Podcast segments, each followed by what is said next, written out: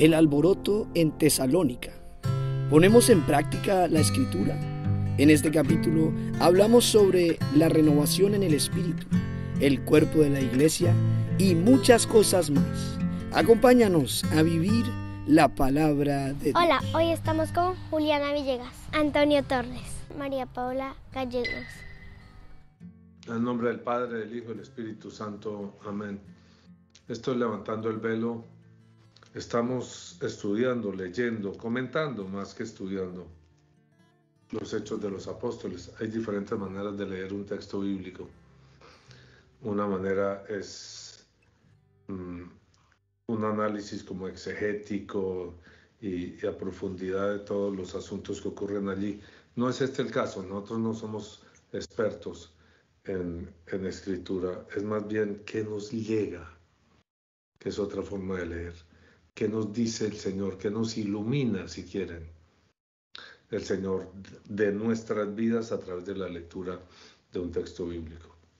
En este caso, los hechos de los apóstoles. Empecemos. El alboroto en Tesalónica, dice mi Biblia, que se llama este pasaje. Pasando por Anfípolis y Apolonia, llegaron a Tesalónica, donde había una sinagoga de los judíos. Y Pablo, como acostumbraba, fue a, ellos y por tres días de reposo, o sea, tres sábados, tres semanas, discutió con ellos, declarando y exponiendo por medio de las escrituras que era necesario que el Cristo padeciese y resucitase de los muertos, y que Jesús, a quien yo os anuncio, decía él, es el Cristo. Y algunos de ellos creyeron y se juntaron con Pablo y con Silas, y de los griegos piadosos gran número y mujeres nobles no pocas.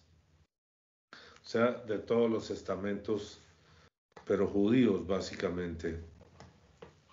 Básicamente judíos. Ahí es curioso que, que Pablo, a pesar de ser el apóstol de los gentiles, va en cada ciudad donde llega a las sinagogas judías. Entonces los judíos que no creían, teniendo celos, tomaron consigo algunos ociosos, hombres malos, y juntando una turba, alborotaron la ciudad.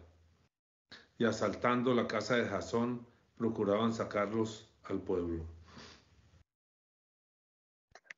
Pero no hallándolos, pero no hallándolos trajeron a Jasón y algunos hermanos ante las autoridades de la ciudad, gritando, estos que trastornan el mundo entero, también han venido acá, a los cuales Jasón ha recibido, y todos estos contravienen los decretos de César, diciendo que hay otro rey, Jesús.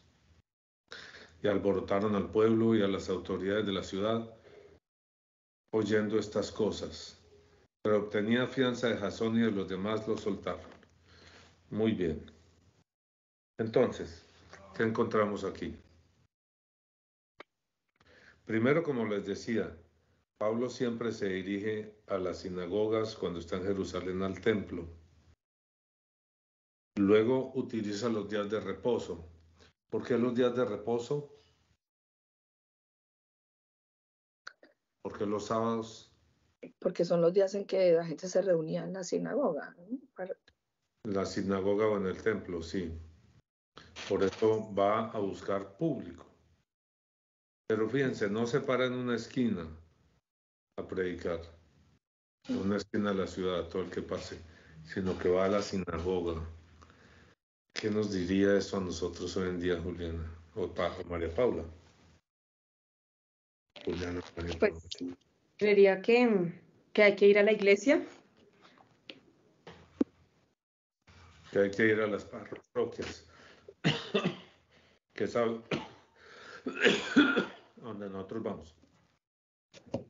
Depende con ustedes, estoy todavía con rezagos de una pequeña gripa. Estamos aquí varios con tos, esa tos seca e incómoda.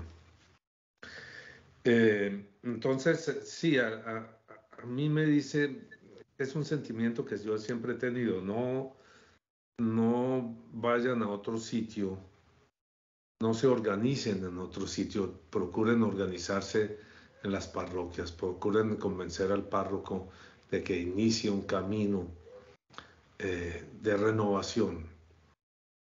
Aunque nosotros tenemos origen carismático, yo no creo que, que la renovación que necesita la iglesia sea carismática en el sentido del movimiento carismático.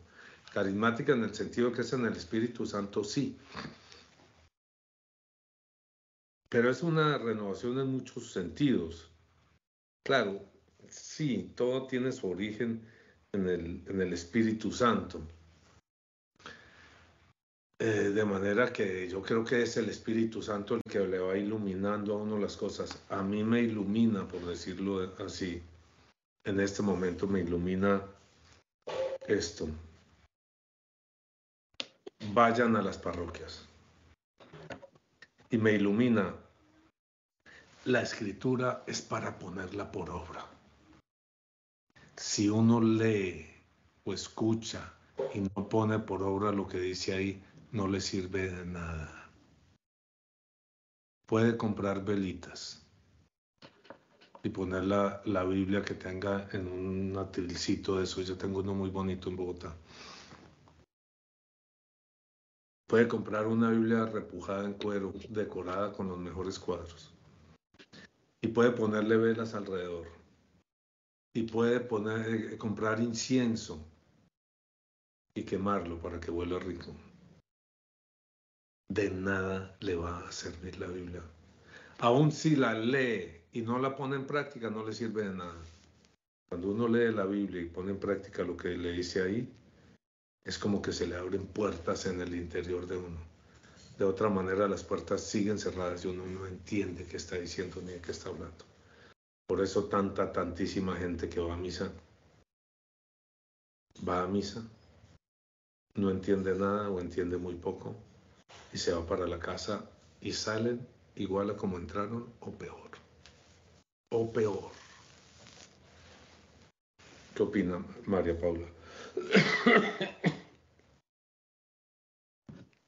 Sí, pues me parece como importante tener claro que sí hay que poner en obra y de hecho, pensando un poco en lo que buscamos hacer en este canal de levantar el velo, creo que la única manera de uno realmente poder tener esa capacidad de levantar el velo, de ver la realidad, es si uno aplica lo que dice la escritura, si uno la pone, eh, o sea, si nosotros lo ponemos en práctica en nuestra vida, podemos llegar a, a mostrar algo a, pues en este canal o en lo que trabajemos.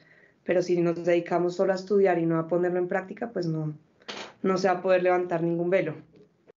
Sí, diga, yo siempre que me preguntan o que tengo la oportunidad de compartir con alguien qué ha sido diferente de nuestro caminar a, digamos, a lo que tantas personas que se dicen creer o lo que sea, yo resalto eso, que nosotros desde hace muchísimos años como que decíamos, bueno, leamos qué dice, ahora pongámoslo en práctica. ¿Cómo se pone en práctica esto?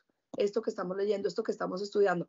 Oiga, que la iglesia dice... Eh, esto en, un, en una encíclica y eso cómo lo ponemos en práctica. Yo creo que esa ha sido como la pregunta que nos movió, nos fue moviendo, aún en pasos pequeños. A veces es, oiga, ¿cómo se vive, cómo se vive eso de mentir, no mentir? Venga, a veces diseñamos como hasta unos juegos, ¿no? ¿Cómo ponemos en práctica esto? Yo creo que es la gran diferencia y lo que nos ha permitido conocer. ¿Cómo ponemos en práctica la palabra de Dios. ¿Qué nos dice hoy esta palabra de Dios? ¿Qué nos ilumina? ¿Qué vamos a, resaltar con un marcador? En realidad como que a cada uno le resalta una cosa y cada vez que uno lee un texto le resaltan nuevas cosas. Cosas para poner en práctica. ¿Sí? Por ejemplo, si uno dice, y algunos creyeron y se juntaron con Pablo y con Silas y los griegos piadosos pues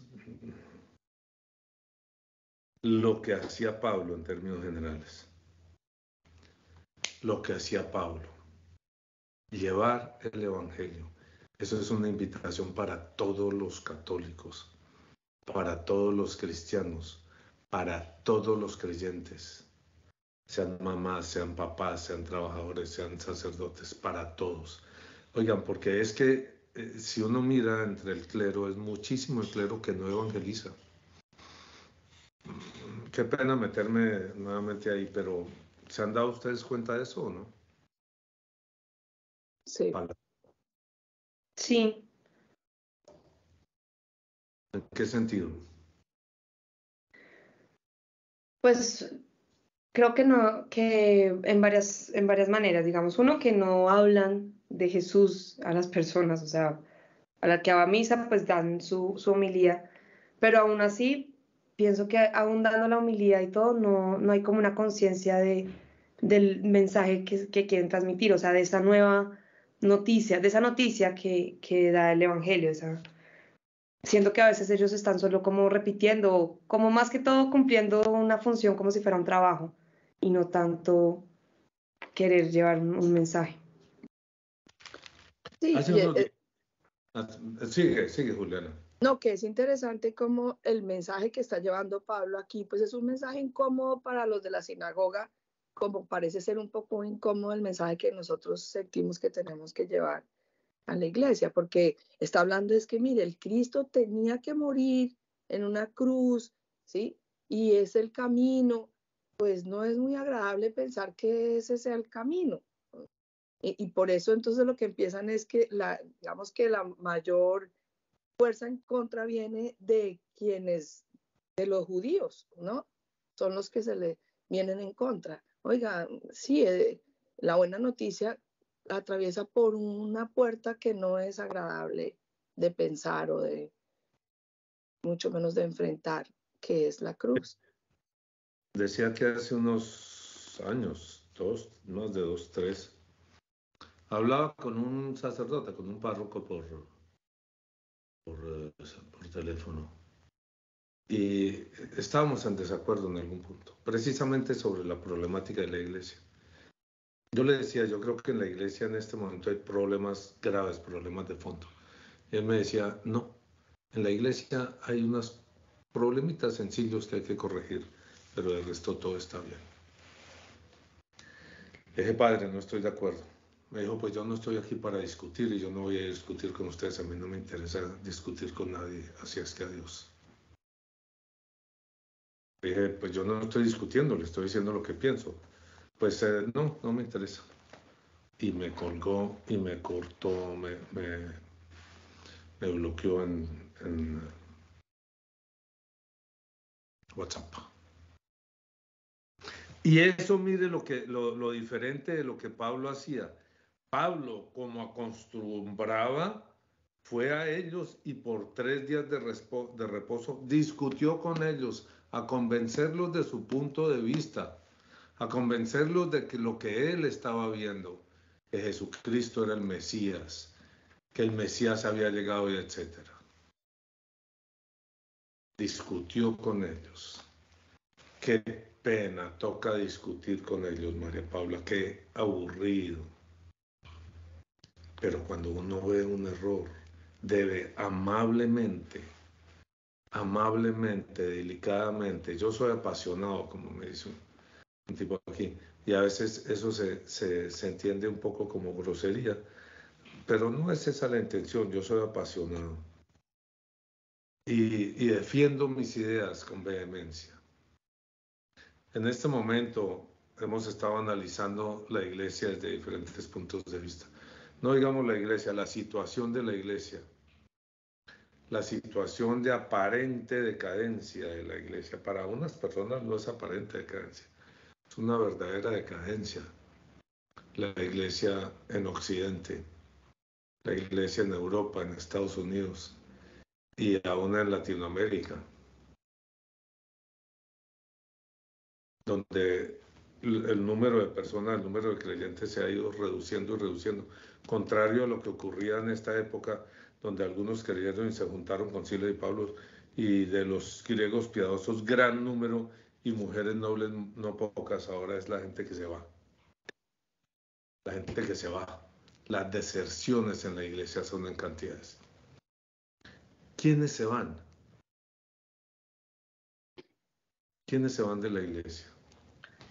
Yo diría que los que no están bien agarrados, como a la, a la rama, como los que no, no, no están recibiendo ese alimento, no están, sí, como agarrados, es la imagen que me llega los que no están bien agarrados. ¿Y cómo hay que agarrarse de la iglesia? digamos que hay que entender, hay que entender lo que la iglesia eh, nos da y que es toda la estructura jerárquica que va pues a la... la... Te vas a agarrar de la estructura jerárquica. No, pues por los sacramentos y la participación activa en la vida de la iglesia.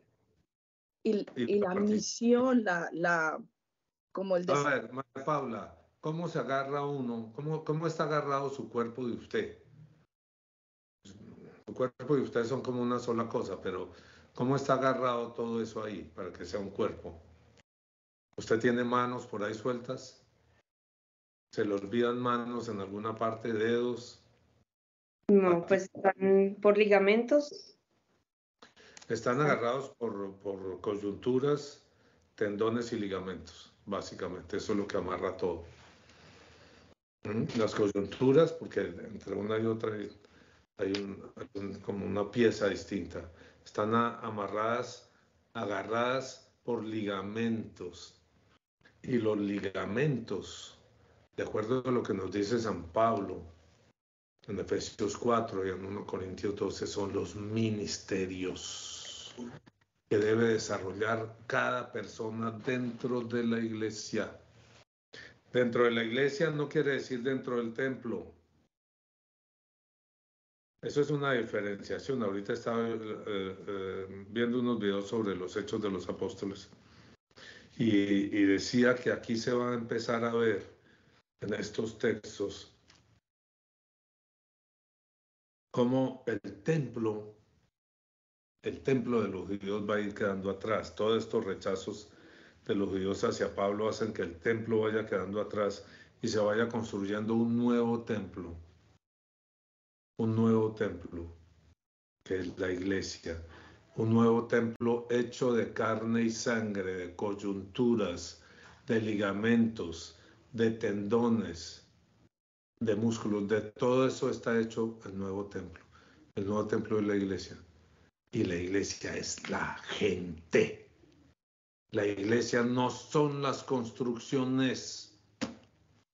Aquí veía un video hace unos días también del este obispo Robert Barron estado, era obispo auxiliar de, la diócesis, creo que de San José, en California.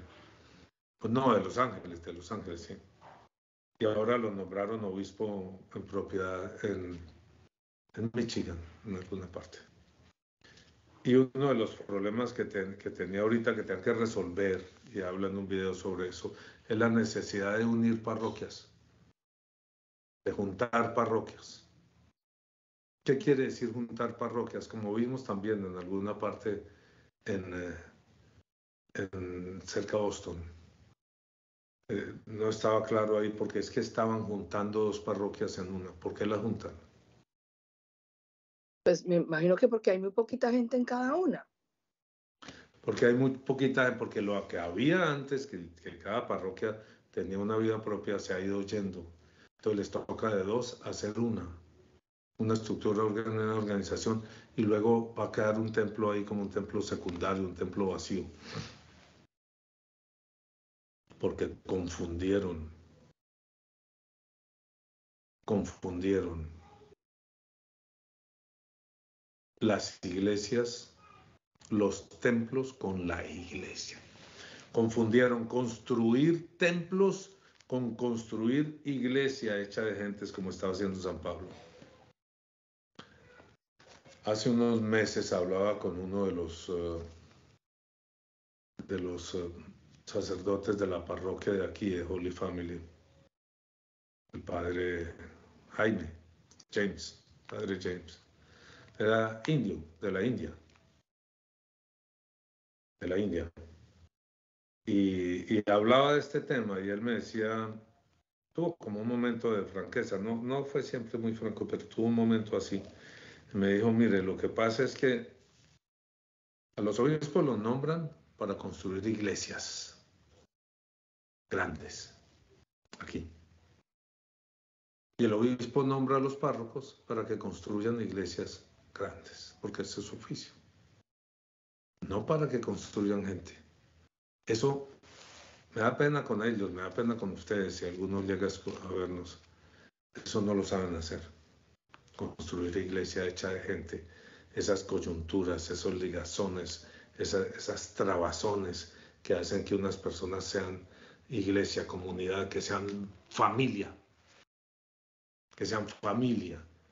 Cuando le dicen al Señor, tu, tu, tu madre y tus hermanos, tu familia te está buscando allá afuera, Él dice, mi madre y mis hermanos son los que creen en el Evangelio. De manera que la madre y los hermanos de uno, la verdadera familia de uno, deben ser los que creen en el Evangelio. Esa debe ser mi familia. Yo debería poder llegar a una parroquia y encontrar una familia. Pero en la línea de lo que hablábamos hace un rato, dice, son los que hacen la voluntad del Padre. Porque en, la misma línea que lo que tú decías, no basta. Te, ¿sí? acepto, te acepto la, la corrección. Eh, no, es, no es solo los que creen, sino los que hacen. Pues yo me refiero a creer en sentido de creer hacer, ¿no? Claro. Creo, en, creo en la escritura. No quiere decir, creo que allá lo que leen es verdad, que eso es verdad. No, creo que la escritura me enseña cómo hacer las cosas. Cómo vivir me enseña la escritura. Si yo la leo lo suficiente, voy a ir aprendiendo cómo vivir. Creo que el mensaje aquí de San Pablo es grande, es fundamental. ¿Cuánto tiempo llevamos, María Paula? 20 minutos. Ok, si quieren dejémoslo aquí, ya llevamos 20 minutos y, y hacemos otro video más bien de 20 minutos. Ok.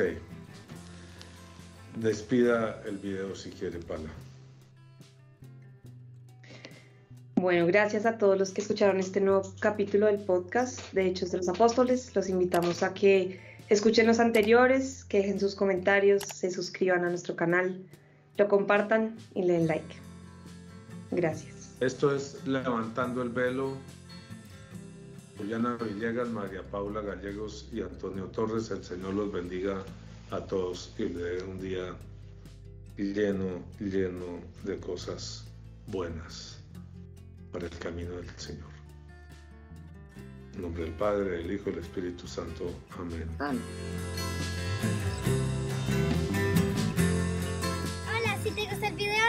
Olvides de suscribirte. Toca la campanita, compártelo con tus amigos y dale like.